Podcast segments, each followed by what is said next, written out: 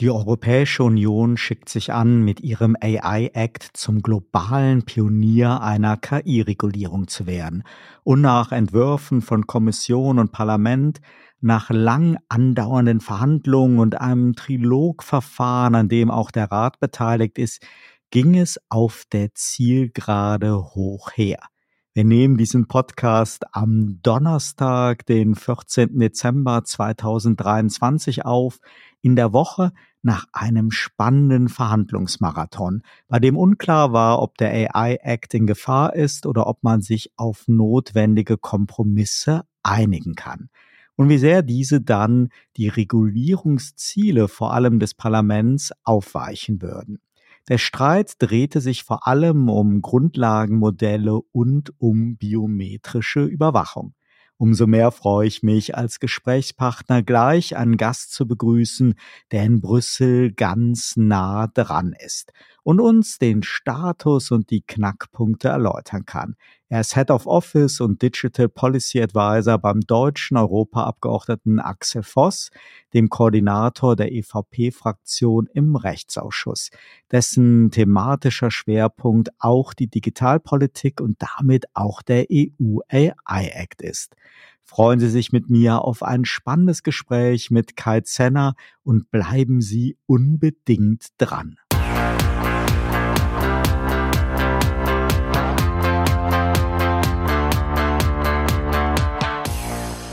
Herzlich willkommen zu einer neuen Episode von Turtle Zone, dem Podcast mit Oliver Schwarz und spannenden Gästen. Herzlich willkommen zu Turtle Zone. Mein Name ist Oliver Schwarz und ich begrüße heute einen Gast, der uns hautnah teilhaben lassen kann am Status des EU AI Act und mit dem ich sprechen werde über bessere Rechtsetzung in Europa, über die Notwendigkeit von internationaler Vergleichbarkeit von Rechtsnormen und Regulierung über die Bedeutung von Standardisierung und Rechtssicherheit und über die Frage, was der AI Act für Bürger, aber vor allem auch für Freiberufler, Selbstständige und Unternehmer bedeuten wird und wie man sich darauf vorbereitet.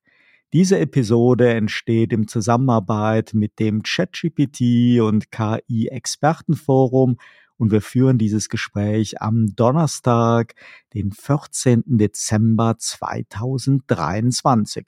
Ein Gruß geht nach Brüssel, wo mir jetzt Kai Zenner, Head of Office und Digital Policy Advisor beim Europaabgeordneten Axel Voss zugeschaltet ist. Hallo Kai Zenner. Hallo, guten Abend und vielen Dank für die Einladung. Bevor wir tiefer ins Thema einsteigen, möchte ich dich unseren Hörerinnen und Hörern vorstellen. Du hast Jura in Münster studiert, danach internationale Beziehungen in Edinburgh. Für die Konrad-Adenauer-Stiftung hat es dich dann nach Brüssel gezogen. Dort war und ist eines deiner Themen die digitale Transformation. War Digitalpolitik eigentlich immer schon dein Fable und seit wann steht die künstliche Intelligenz ganz oben auf deiner Agenda? Ja, das ist eine gute Frage und ich glaube, da ich Jura studiert habe, ähm, bin ich eigentlich ein typischer Generalist ähm, und bin auch so im Berufsleben gestartet, aber hatte schon in der Konrad-Adenauer-Stiftung ähm, hier in Brüssel Digitalisierung als eins meiner Steckenpferde, meiner Schwerpunkte. Ähm, während Events, die ich für die Adenauer Stiftung ähm, organisiert habe, habe ich auch Axel Voss, meinen jetzigen Chef, kennengelernt und ähm, ja, so bin ich halt immer tiefer in die Digitalpolitik reingerutscht. Und ähm, ja, ich glaube seit 2016, genau, seit 2016 sind Axel und ich aktiv ähm, an der KI-Politik und Regulierungsversuchen involviert und ja, so hat man dann über die Jahre doch ähm, einiges an Wissen und Erfahrungen aufgebaut. Lass uns noch einmal kurz erklären, wie die Zuständigkeiten für KI in der EU, in Kommission und Parlament derzeit geregelt sind, was es mit Berichterstattern und Schattenberichterstattern auf sich hat und welche Ausschüsse federführend sind. Eine super Frage, da könnte ich jetzt ähm, wahrscheinlich eine halbe Stunde einen Vortrag halten, weil ich auch da relativ viel ähm, als verbesserungswürdig ansehe. Aber um es kurz zusammenzubrechen, ähm, bei der KI-Regulierung gab es extrem viel Vorarbeit, ähm, unter anderem im Europäischen Parlament in Form von sogenannten Resolutionen, ähm, Own Initiative Reports. Also da das Parlament ja kein Initiativrecht hat in Brüssel, können wir aber stattdessen ja so kleinere Reports ähm, schreiben, wo wir Signale an die Kommission senden, ähm, aktiv zu werden. Die Kommission hat dann daraufhin eine sogenannte High-Level Expert Group ins Leben gerufen, ich glaube 2017 und 18, die ähm, ethische Guidelines für die Europäische Union erstellt haben. Und darauf aufbauend gab es dann immer konkretere ähm, Ideen ähm, vom Europäischen Parlament, aber auch ähm, von der Kommission, die dann 2020 in das sogenannte AI-Weißbuch ähm, geflossen sind der Kommission. Das war ein grundsätzlicher Plan, wie man KI regulieren möchte. Und 2021 dann letztendlich in den EU AI Act. Und dann, weil das Thema für so viele Parlamentarier spannend ist, gab es einen riesigen Streit innerhalb des Parlaments, ob jetzt der ähm, Binnenmarktausschuss oder der Freiheitsrechteausschuss oder der Rechtsausschuss, Industrieausschuss und auch noch andere Ausschüsse federführend sind. Ähm, ja, am Ende hat es neun Monate gedauert, bis man sich einigen konnte. Ähm, und am Ende ist es dann ein ja, ein Vierer-Team geworden, Industrie- und Rechtsausschuss beratend, während Binnenmarktausschuss und Freiheitsrechteausschuss ähm, federführend sind. Und zusammen haben diese vier Ausschüsse dann hauptsächlich die, den AI-Act innerhalb des Parlaments ähm, gestemmt und waren jetzt ähm, auch zu viert quasi mit den Mitgliedstaaten im sogenannten Trilog ähm, am Verhandeln. Als Beobachter hatte man in den letzten Wochen ja stark den Eindruck, dass einzelne Regierungen im Rat ein wenig auf die Bremse getreten sind und auch, dass die Lobbyisten wirklich sehr, sehr rege waren. Das Urheberrecht war so ein Thema, vor dem die KI-Anbieter mit ihren teils ja relativ intransparenten Trainingsdaten wirklich Angst haben. Plötzlich wurde vermehrt von die Industrie in die Pflicht nehmen gesprochen, was ja meist dann der Fall ist, wenn Regulierung doch ein wenig verhindert werden soll. Bevor wir uns mal die einzelnen Positionen anschauen, vielleicht erst die wirklich spannende Frage. Wir haben gehört, äh, die Einigung ist da, aber ist die Kuh wirklich vom Eis? Und waren die jüngsten Verhandlungen wirklich so erfolgreich? Wie steht es also um den Patienten EU AI Act ganz final? Sind alle strittigen Punkte auch wirklich im Detail geklärt? Und wie sieht dann so der weitere Zeitplan aus, bis das Ganze dann ja zum Gesetzesnorm wird? Genau, also ähm, da ist es wirklich gut, ähm, ganz genau sich anzuschauen, ähm, was jetzt auf dem Tisch liegt und wo tatsächlich eine politische Entscheidung äh, getroffen worden ist. Weil in der Presse gab es da in der Tat manche Aussagen, die nicht ganz stimmen. Ähm, von letzter Woche Mittwoch ähm, 15 Uhr bis Samstag ähm, um 1 Uhr nachts ähm, haben wir auf politischer Ebene, sprich alle Abgeordneten, ähm, zwei Kommissare ähm, und ähm, die sogenannte äh, spanische Ratspräsidentschaft, die jetzt gerade äh, repräsentativ für alle Mitgliedstaaten ähm, verhandelt, plus ein Haufen an Mitarbeitern, ähm, zusammen versucht, uns bei 21 offenen, strittigen Punkten jedenfalls politisch auf eine Richtung zu einigen. Ich unterstreiche dabei Richtung, weil wir haben zwar bei vielen dieser 21 Punkte ähm, einen finalen Text ähm, erzielt und auch aufgeschrieben. Allerdings bei manchen der Punkte ist es bisher tatsächlich eher ein ja, nennen wir es mal, verbale Einigung, ein äh, Agreement, ähm, äh, was gesprochen wurde, ausgesprochen worden ist. Und äh, dementsprechend dauert es jetzt wahrscheinlich nach dieser politischen Einigung doch noch recht lange ähm, für sogenannte technischen äh, Verhandlungen. Wir müssen nämlich jetzt auf technischer Ebene die Mitarbeiter ähm, klarstellen, was politisch eigentlich genau entschieden worden ist und Hauptsächlich haben wir über die Artikel des AIX gesprochen, aber die sogenannten Erwägungsgründe sind größtenteils noch überhaupt nicht besprochen worden. Und dieser ganze Prozess der technischen Nacharbeitung, Feinjustierung wird sicher bis Ende Januar gehen und vielleicht sogar bis zum 9. Februar. Der 9. Februar ist tatsächlich der letzte mögliche Tag. An dem Tag müssen wir abschließen, auch die technischen Verhandlungen, um das Gesetz noch vor der europäischen Wahl ähm, ja, in Kraft treten lassen zu können. Ähm, da gibt es so eine Art Sperre vor der europäischen ähm, Wahl, die im Juni stattfindet. Es darf keine Verhandlungen mehr nach dem 9. Februar geben.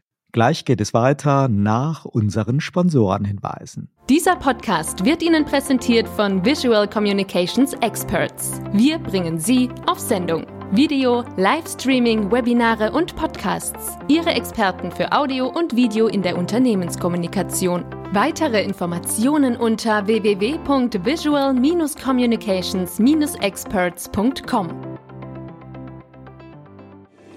Dieser Podcast wird Ihnen präsentiert von der Pressebox, das Tool zur Abwicklung Ihrer digitalen PR. Wir veröffentlichen und verbreiten Ihre Story, damit sie von Ihrer Zielgruppe gefunden und gehört wird. Suchmaschinenoptimiert, reichweitenstark und auswertbar. Mehr Informationen unter info.pressebox.de. Wir sind wieder zurück bei Turtle Zone und mein heutiger Gesprächspartner Kai Zenner ist Head of Office und Digital Policy Advisor beim deutschen Europaabgeordneten Axel Voss. Und unser Thema heute ist natürlich der EU AI Act. Springen wir einmal zeitlich zurück und betrachten wir mal die bisherigen Phasen des AI Act. Denn ähnlich wie damals bei der Datenschutzgrundverordnung kommt das Thema künstliche Intelligenz ja für viele geradezu überraschend und Bürger wie Unternehmen wurden nicht wirklich vorbereitet und zum Beispiel in so eine richtige breite gesellschaftsrelevante Debatte einbezogen. Zumindest ist das mein Eindruck. Gerade auch aus Deutschland. Wann war denn so wirklich der Startschuss und ging die Initiative für den AI Act eher von der Kommission oder vom Parlament aus? Immerhin lautet ja die gängige Lesart, dass wir als Europäer damit im internationalen Vergleich wirklich Pioniere sind. Es ist in der Tat so, das sieht man ja leider häufig, dass ähm, politische Debatten und gesellschaftliche Debatten nicht immer gleichzeitig geführt werden. Ähm, wie ich am Anfang schon gesagt hatte, 2016, 17, als auch Axel und ich mit äh, KI-Regulierung oder Politik angefangen haben, gab es schon massive Debatten im Europäischen Parlament und dann auch in der Kommission. Das Parlament, glaube ich, war durchaus ähm, federführend in diesen ersten Phasen. Es gab da so einen ganz berühmten fast berüchtigten ähm, Resolution des Europäischen Parlaments, äh, wo entschieden worden ist, dass Roboter Rechtspersönlichkeit äh, bekommen sollen. Das war 2014, äh, führte zu einem riesigen Aufschrei und äh, ein paar Jahre später wurde das als Mindermeinung äh, weggewischt. Ähm, und in dieser Zeit, ähm, nicht nur in Brüssel, sondern auch ähm, international, fanden extremst viel ähm, Verhandlungen und Austausch statt, unter anderem in der OECD, aber auch in der UNESCO, im Europarat in Straßburg und so weiter. Und auch in Deutschland, der Bundestag hatte eine KI-Enquete-Kommission, ich war gerade am Suchen des Namens, wo, glaube ich, in zwei Jahren ähm, alle möglichen Themen, die von künstlicher Intelligenz ähm, tangiert werden, durchgesprochen worden sind. Und dieser Bericht war durchaus sehr sinnvoll und ist dann auch in den AI Act ähm, eingeflossen, genauso wie die OECD-Beratung, die ganzen Initiativberichte des Europäischen Parlaments etc. Nur, wie ich schon sagte, häufig ähm, geht das leider an der Zivilgesellschaft und an der Bevölkerung so ein bisschen vorbei. Und gerade in Zeiten, wo wir so viel Krisen haben mit Terrorismus, mit äh, Klimapolitik und so weiter und so fort, jetzt auch Kriege, ich glaube, da haben nicht alle ähm, Bürger und Bürgerinnen in der Phase wahrscheinlich von mitbekommen. Das war ja quasi dann so in der in dem Ende der Finanzkrise, äh, wo es dann auch noch mit Migration immer wieder viel in den Nachrichten waren und deswegen ist es, glaube ich, so ein bisschen untergegangen. Mhm. Wenn wir mal ins Detail gehen, was unterscheidet den ursprünglichen Entwurf, die ursprünglichen Ideen der Kommission von der Parlamentsfassung und an welchen Themen entlang verliefen in der Parlamentsarbeit eigentlich so die großen Streitpunkte oder auch Kompromisslinien und was für Positionen sind jetzt im Trilog aufeinandergeprallt? Ja, also ähm, die Kommission hat ähm, verschiedene Grundsatzideen gehabt und die muss ich jetzt äh, mal kurz nennen, um diesen Dreischritt äh, gehen zu können. Die Kommission hat sich für ein horizontales KI-Gesetz entschieden, ähm, was für jeden Anwendungsfall, für jeden Sektor prinzipiell gleich ähm, oder gleiche Anforderungen stellt. Was grundsätzlich recht problematisch ist, weil KI im Transportsektor, im kritischen Infrastruktursektor, in der Bildung, in der Beschäftigung etc. pp. hat natürlich ganz andere Risiken, Chancen, Anforderungen etc. Nichtsdestotrotz hat die Kommission gedacht, wir wollen ein Gesetz machen, ähm, was dann tatsächlich alles horizontal ähm, und einheitlich reguliert. Und das haben sie dann verbunden mit einem ähm, risikobasierten Ansatz, ähm, eine Art Risikopyramide äh, mit der Folge, dass relativ wenige Systeme und Technologien verboten werden, ähm, auch noch relativ wenige als Hochrisiko eingestuft werden. Ähm, und dann die dritte Stufe sind nur ähm, Transparenzpflichten und die vierte Stufe gar keine Pflichten. Ähm, ich habe jetzt ja schon äh, eine Kritik geäußert, dass dieser horizontale Ansatz zu vielen Problemen führt. Und das war, glaube ich, eines der, der größten Baustellen, ähm, die das Parlament versucht hat äh, zu kitten. Und gerade so im Vergleich zur früheren Arbeit des, des Parlaments haben wir dahingehend, glaube ich, wirklich mal gute Arbeit ähm, gemacht, gerade was so die bessere Rechtsetzung angeht, weil wir in mühsamster Kleinstarbeit ähm, durchgeprüft haben, okay, wenn man jetzt den Bildungssektor allgemein als Hochrisiko einstufen möchte, was bedeutet das? Fallen dann nicht eigentlich bestimmte KI-Anwendungen ähm, ähm, als oder ja in die Hochrisikokategorie, die eigentlich das Risiko senken? Ähm, gibt es nicht vielleicht schon im Medizinbereich ähm, sehr weitführende ähm, gesetzliche Bestimmungen, die eigentlich auch für KI in der Medizin gelten? Brauchen wir eigentlich neue ähm, äh, Regelungen? Gibt es auch schon Aufsichtsbehörden, die im Bereich KI ähm, tätig sind etc. Und wir haben da dann ähm, versucht, alle möglichen Überschneidungen, Überlappungen, Widersprüche zu identifizieren und auch sicherzustellen, wenn man schon ein Risikomanagementsystem hat, wenn man schon ähm, technische Dokumentation ähm, anfertigen muss, dann muss man das jetzt nicht in Zukunft doppelt machen.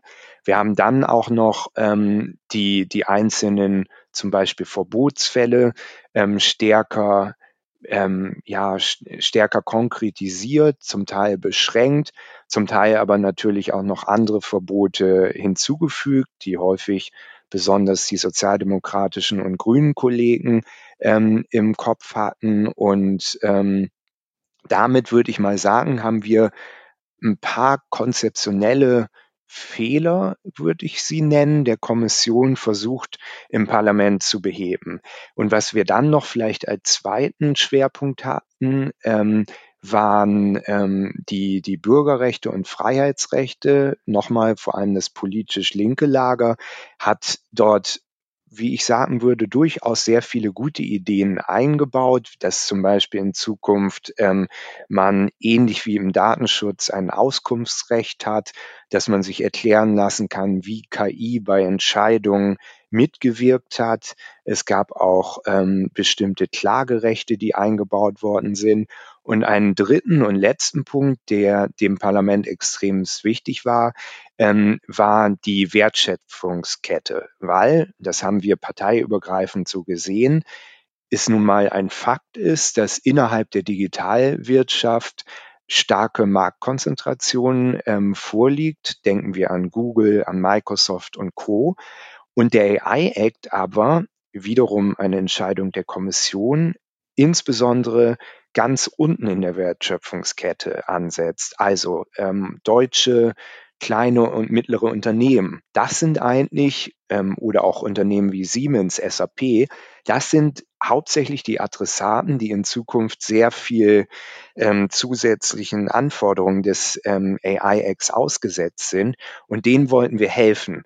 Vor allem dadurch, dass wir den Informationsfluss zwischen den großen Playern wie Microsoft und den kleineren Playern in Europa verstärken und diesen kleineren Playern ähm, bestimmte Rechte, äh, wiederum Auskunftsrechte, Informationsrechte ähm, zu ähm, gestehen, damit diese überhaupt den AI-Act am Ende erfüllen können. Und den letzten Part, was waren dann die großen Knackpunkte im sogenannten Trilog mit den Mitgliedstaaten? Ja, eigentlich ähm, von diesen drei Schwerpunkten des Parlaments vor allem einer, der am Ende einen gemeinsamen Brief Italiens, äh, Frankreichs und Deutschland ausgelöst hat zu den sogenannten Foundation Model Generative AI.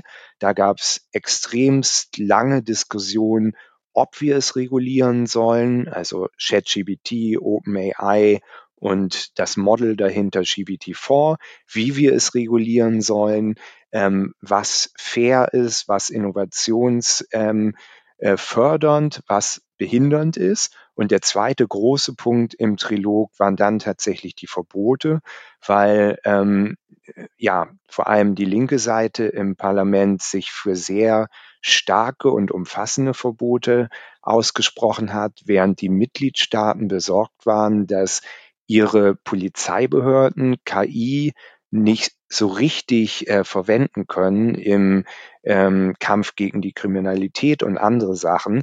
Und da beide ähm, Fronten so ähm, ja, aufeinanderprallten und die Positionen so weit voneinander entfernt waren, war das, glaube ich, tatsächlich das allerschwerste Thema und die Kompromissfindung äh, dauerte extrem lange. Schauen wir nochmal ein bisschen auf die Arbeit des Parlaments. In der Europapolitik läuft es ja ein wenig anders als jetzt im Deutschen Bundestag. Eben war viel der oder Stichwort parteiübergreifend in Themen, Interessenslagen sind sicherlich nochmal vielschichtiger. Axel Voss ist Teil der EVP-Fraktion mit Heimat in der CDU und von deutschen Wählern ja nach Brüssel entsandt. Und trotzdem ist natürlich die Rolle eines EU-Parlamentariers für ganz Europa wertvoll und rechtssichere Politik zu gestalten und die eigenen Nationalinteressen, die vertreten ja eher die Regierung über den Rat. Richtig. Und die Kommission wiederum, die braucht sicherlich sehr viel Durchsetzungskraft, auch ein dickes Fell. Da gibt's Nationalinteressen und dann muss natürlich irgendwo Parlament und Rat abgeholt werden. Ich frage mich, und das ist sicherlich für unsere Hörerinnen und Hörer auch interessant, wie war eigentlich die Position der Bundesregierung in dieser Debatte? Jetzt zuletzt hörte man öfters mal Stimmen, auch aus dem Ministerium vom Robert Habeck, mit ja der Sorge um die Wettbewerbsfähigkeit europäischer AI-Anbieter. Das war die Debatte eben um die Datenmodelle. Aber so in diesem gesamten Phase rund um den AI-Act, gab es da eine klare Position? Wie läuft da eigentlich so ein Dialog dann auch ab? Habt ihr, der Axel Voss, du, die EVP, da abweichende Vorstellung von der Bundesregierung gehabt? Wie kann man sich das vorstellen? Genau. Also du hast das am Anfang schon ähm, sehr gut dargestellt. Im Vergleich ähm, zum Bundestag, ich war vor langer Zeit dort auch mal Praktikant, deswegen kann ich es tatsächlich gut vergleichen mit dem Europaparlament. Im Europaparlament haben die Abgeordneten wahnsinnige Freiheiten. In, ähm, in Deutschland, im Bundestag gibt es den Fraktionszwang quasi, ähm, auch wenn es nicht immer so gesagt wird, aber tendenziell ähm, stimmen natürlich alle mit der Partei geeint ab. Und ähm, es ist ja auch so, dass die, die Gesetzesvorschläge in ähm, Berlin ähm, von den Ministerien äh, geschrieben werden, vorbereitet werden, dann vielleicht kurz durch die Fraktion gehen und der einzelne Abgeordnete am Ende gar nicht mehr so unglaublich viel ändert, in den meisten Fällen jedenfalls. Hier noch einmal ähm, hat Axel ähm, und ich äh, uns sehr, sehr, sehr ausführlich mit dem Thema ähm, auseinandergesetzt und ähm, ich finde, man kann sagen, gerade auch im Vergleich, dass ähm, Axel sehr europäisch denkt. Er denkt jetzt nicht ähm, nur an ich weiß nicht, ein Unternehmen aus äh, seinem Nachbarsdorf äh, oder Nachbarsstadt, äh, sondern denkt wirklich, wie kann man Europa digitalpolitisch äh, voranbringen und nicht nur Deutschland oder Nordrhein-Westfalen etc. Daran denkt er natürlich auch, aber noch einmal, er denkt viel breiter. Und ähm, ja, wenn man jetzt ähm, sich im Parlament hier umschaut, ist das schon bei den meisten Abgeordneten der Fall, manchmal ein bisschen stärker, manchmal weniger. Aber dadurch hat man natürlich sehr, ein sehr proeuropäisch und auch zentralistisch denkendes ähm, europäisches Parlament. Ähm, der Rat ist natürlich ganz anders ähm, eingestellt. Ähm, Sie besprechen sich ähm, wie das Europäische Parlament ähm, auch, ähm, gehen sehr genau die unterschiedlichen ähm, Vorschläge durch, aber da ist es dann häufig ähm, geht es um die Sache, ja, was erlauben wir, was Brüssel in der Zukunft ähm, für uns entscheidet und was wollen wir als Mitgliedstaaten auf keinen Fall abgeben. Ich hatte ja schon über die Polizeibehörden und die Nutzung von KI-Technologien durch Polizei gesprochen und das ist natürlich so ein Kernbereich der Souveränität eines Mitgliedstaats, äh, wo eigentlich kein Mitgliedstaat erlauben möchte, dass ähm, dieser, äh, diese Hoheitsgewalt abgegeben wird. Ähm, wenn man jetzt zu Deutschland ähm, spezifisch mal schaut, ich bin ja jetzt zehn Jahre in Brüssel und ähm, ich würde sagen, mit meiner Meinung, was das angeht, halte ich mich allmählich auch nicht mehr so zurück, weil ähm, ich das sehr komisch ist, glaube ich, dass äh, die richtige Bezeichnung finde, im Vergleich zu allen anderen Mitgliedstaaten habe ich Deutschlands Einfluss in der Digitalpolitik in all den zehn Jahren so gut wie nie wahrgenommen. Mhm. Und das war unter einer Merkel-Regierung so, das ist jetzt unter der Ampel genau dasselbe. Und ähm, ja, wenn ich gefragt werden würde, was der Grund dafür ist, ist es äh, unter Merkel derselbe wie jetzt unter der Ampel. Unsere Ministerien können sich einfach nicht einigen. Es ist immer wieder dasselbe Problem, dass gerade im Digitalpolitikbereich das Justizministerium gegen das Wirtschaftsministerium, gegen das Verkehrsministerium, gegen das Kanzleramt, gegen das Innenministerium ist und dann aber auch noch andere Ministerien ähm, ähm, ja bestimmten äh, Widerspruch äußern, hier eine andere Meinung haben, was ganz anderes wollen etc. Dann kommt natürlich noch der Föderalismus hinzu. Richtig, der kommt auch noch dazu.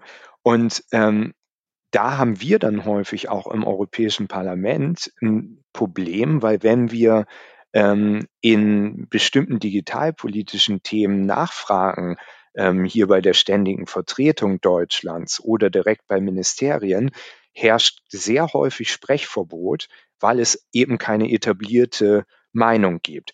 Manchmal kommt die dann ähm, am Ende der Verhandlungen, nur dann ist es häufig für Deutschland schon zu spät, weil dann die Mehrheiten zwischen den Mitgliedstaaten stehen, weil ähm, Deutschland manchmal auch eine sehr eigene Meinung hatte, ähm, die dann nicht mehrheitsfähig war, so dass ja, wenn ich ehrlich bin, wir jetzt gar nicht mal so eng im Austausch mit der Bundesregierung sind, weil immer wenn wir dort fragen, digitalpolitisch, eigentlich keine Antwort kommt.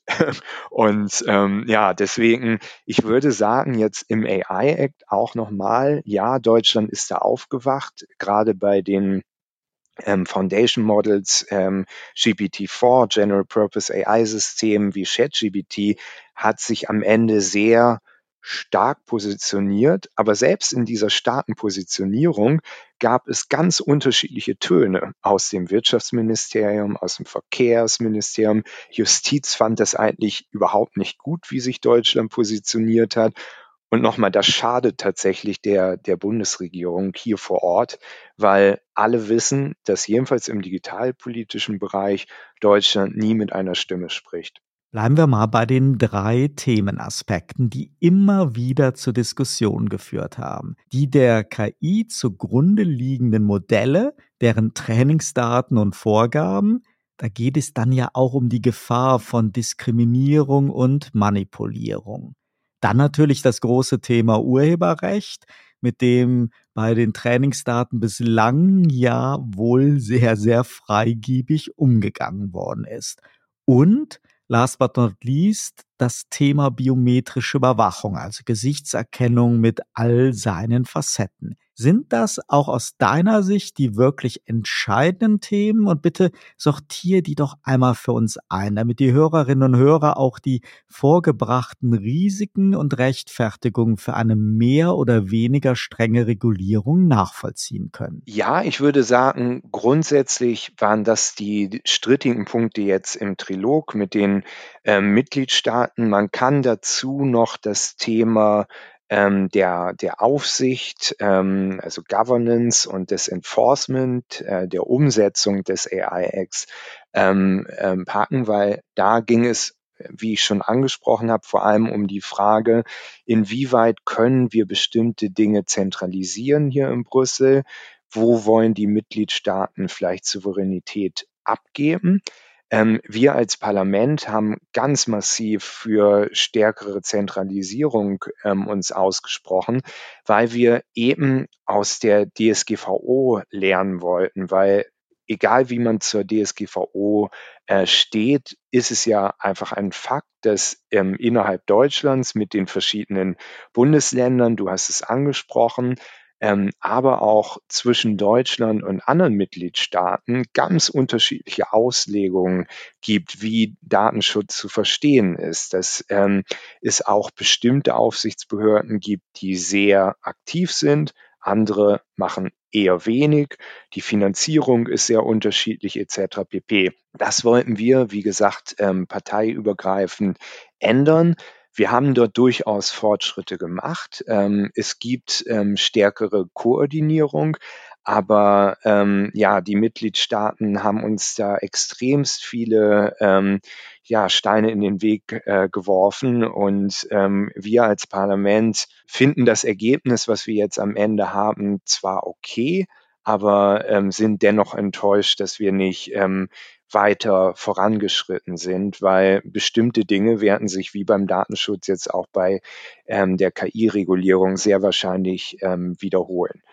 Bei den Basismodellen, also nochmal äh, GPT-4, ChatGPT als Anwendung, ähm, ja, da gab es einen riesigen Konflikt, weil eigentlich alle ähm, auf ChatGPT regulativ antworten wollten, aber dadurch, dass das Thema nachträglich quasi auf die Agenda kam, weil im ursprünglichen Kommissionsvorschlag ähm, wurde nicht an, an Generative AI, an Systeme oder Modelle ähm, wie GPT-4 und ChatGPT gedacht und dementsprechend war das so ein bisschen ja wie an der Universität eine Art Brainstorming, was lange Zeit in Brüssel stattgefunden hat.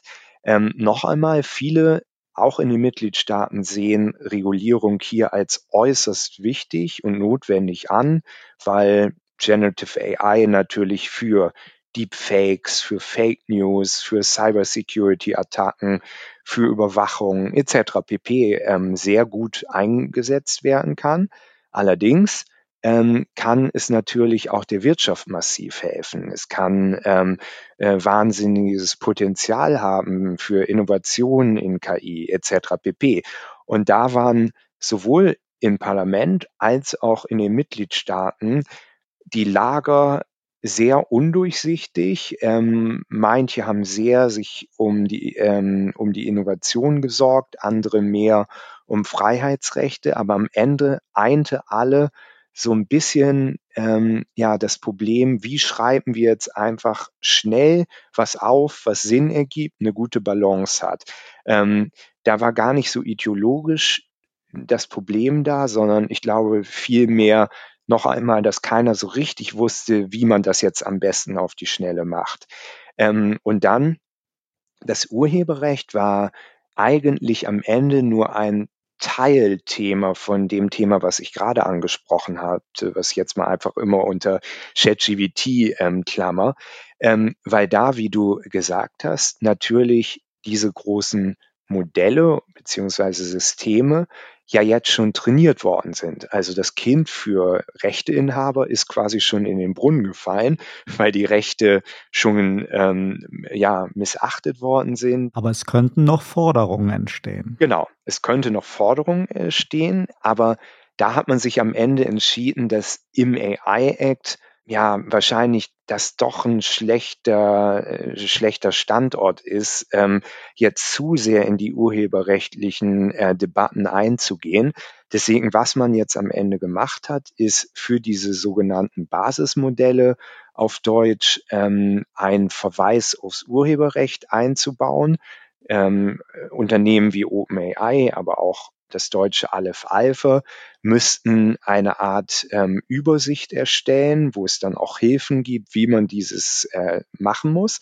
Ähm, und in dieser Übersicht müssen halt die bestimmten äh, geschützten Rechte aufgelistet werden. Und dann soll es ähm, in der neuen Legislatur ähm, höchstwahrscheinlich ja ähm, Updates in Urheberrecht geben. Also die, die Direktive würde dann gegebenenfalls nochmal geöffnet werden. Und dann als letztes Thema von den von dir genannten, die Verbote. Das hatte ich ja schon ein bisschen angesprochen, dass da einfach zwei Welten aufeinander äh, gekracht sind. Ähm, die Mitgliedstaaten und dort gerade die ähm, Innenministerien, die sehen, wie digitalisiert Kriminelle ähm, allmählich sind und wie stark sie ähm, Technologien nutzen, ähm, um ihre Aktivitäten ähm, auch noch besser zu verdecken, effizienter zu machen, etc. pp und ähm, deswegen selber immer mehr KI einsetzen möchten. Ein praktisches Beispiel. In Paris gibt es nächstes Jahr ja die Olympischen Spiele und die Parise, äh, Pariser Polizei, die französische Regierung will KI, will Gesichtserkennung, will ähm, sogenannte Real-Time Remote Biometrical Identification nutzen, um zum Beispiel ähm, Terroranschläge zu verhindern. Das ist glaube ich, eine sehr ähm, sinnvolle, grundsätzlich sinnvolle ähm, Zielsetzung. Allerdings, wenn man jetzt mal aus zivilrechtlicher ähm, äh, Seite daran geht, verstehe ich auch durchaus ähm, meine linken ähm, äh, Kollegen hier im Parlament von Sozialdemokraten, Liberalen, Grünen etc., ähm, die das mit riesiger Sorge sehen und sagen, naja, also eine ansatzlose ähm, Vollüberwachung oder automatisierte Gesichtserkennung, sobald ich mich ähm, in der Öffentlichkeit bewege, das geht uns eigentlich viel zu weit und geht in eine Richtung von Vollüberwachung, wie man es eigentlich nur aus äh, Science-Fiction-Filmen äh, und Serien kennt und haben dann halt dagegen ähm, argumentiert. Und es spricht, was ich gerade versucht habe darzustellen, eine Menge für die eine Seite, aber auch für die andere Seite.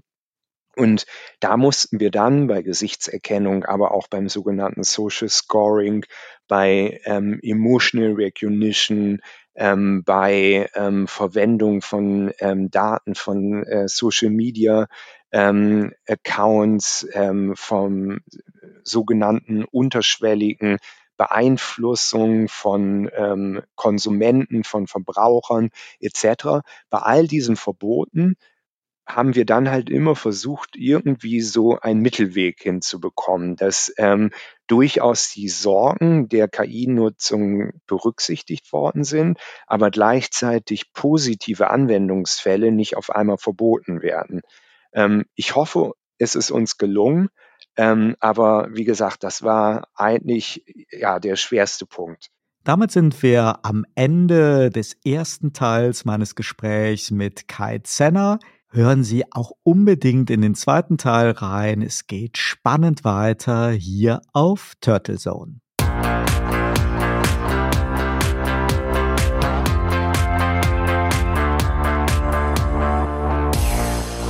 Sie hörten Turtle Zone, den Podcast mit Oliver Schwarz. Eine Produktion von Turtle Media aus dem Podcaststudio in Ettlingen bei Karlsruhe. Immer neu bei Spotify, iTunes und YouTube und auf turtlezone.de. Für Werbung in diesem Podcast oder eine Sponsoring-Partnerschaft wenden Sie sich bitte an Turtle Media unter 0721 977 907 15.